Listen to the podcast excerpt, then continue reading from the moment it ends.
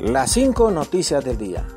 A continuación te presentamos las noticias más importantes de este lunes 22 de mayo del 2023.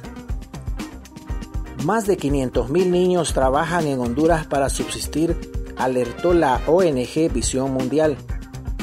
Más de 500.000 niños, niñas y adolescentes se ven obligados a trabajar en Honduras para subsistir, lo que supone el 20% de la población de entre 5 y 17 años según la organización humanitaria Visión Mundial, que este lunes pidió más esfuerzos para acabar con el trabajo infantil. Más de 500 mil niños y niñas se encuentran trabajando en Honduras para sobrevivir, dijo AF el director del proyecto Futuro Brillantes de la organización Visión Mundial Jorge Valladares.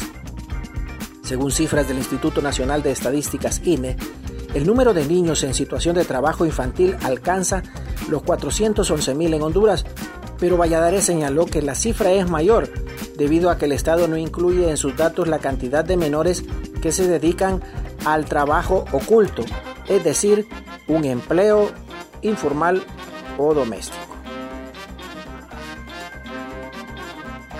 Se recupera zorrito bebé que sobrevivió de milagro a un incendio forestal. Un zorrito bebé se hizo famoso porque fue rescatado escapando de los incendios forestales gracias a la llamada de un ciudadano. Fue trasladado hasta el zoológico metropolitano Rossi Walter en el Picacho, donde se le dio la atención necesaria y efectiva en su centro de recuperación. El zorrito fue rescatado el pasado 20 de abril luego de la llamada de un ciudadano y con la colaboración de los bomberos se le dio apoyo para trasladarlo de la colonia Hidalgo hasta el zoológico.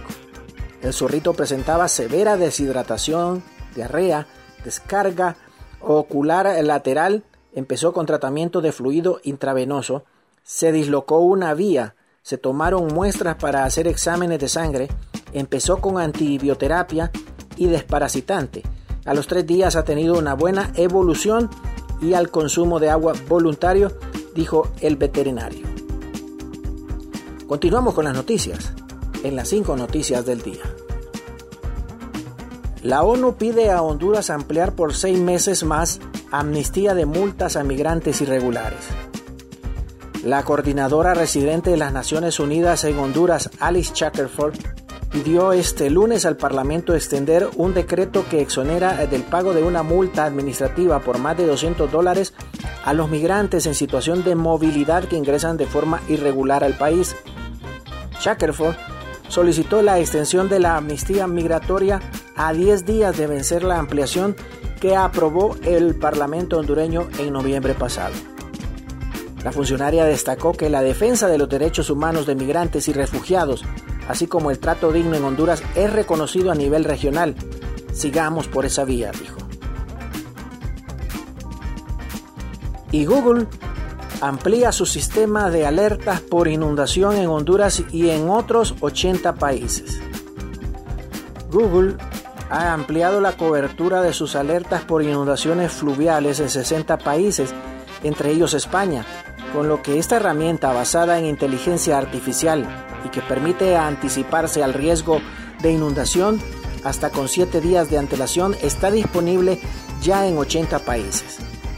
Las inundaciones son una de las principales amenazas climáticas para la seguridad y subsistencia de la población mundial, pues se calcula que al año afecta a más de 250 millones de personas y causan daños por valor de 10 mil millones de dólares ha subrayado la tecnología en un comunicado.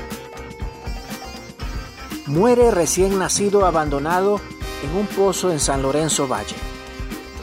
Un recién nacido fue encontrado por vecinos este domingo en la escuela 15 de septiembre de la colonia Buenavista, en el municipio de San Lorenzo Valle, zona sur de Honduras. Sin embargo, esta mañana falleció el neonato que horas antes fue encontrado sobre tierra y hojas secas.